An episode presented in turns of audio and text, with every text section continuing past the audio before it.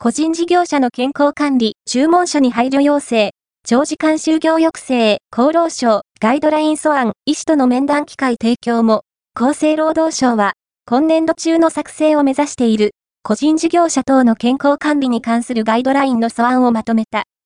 労働者を使用しない個人事業者の健康確保に向けて、個人事業者本人と仕事の注文者などの実施、配慮事項を明らかにしている。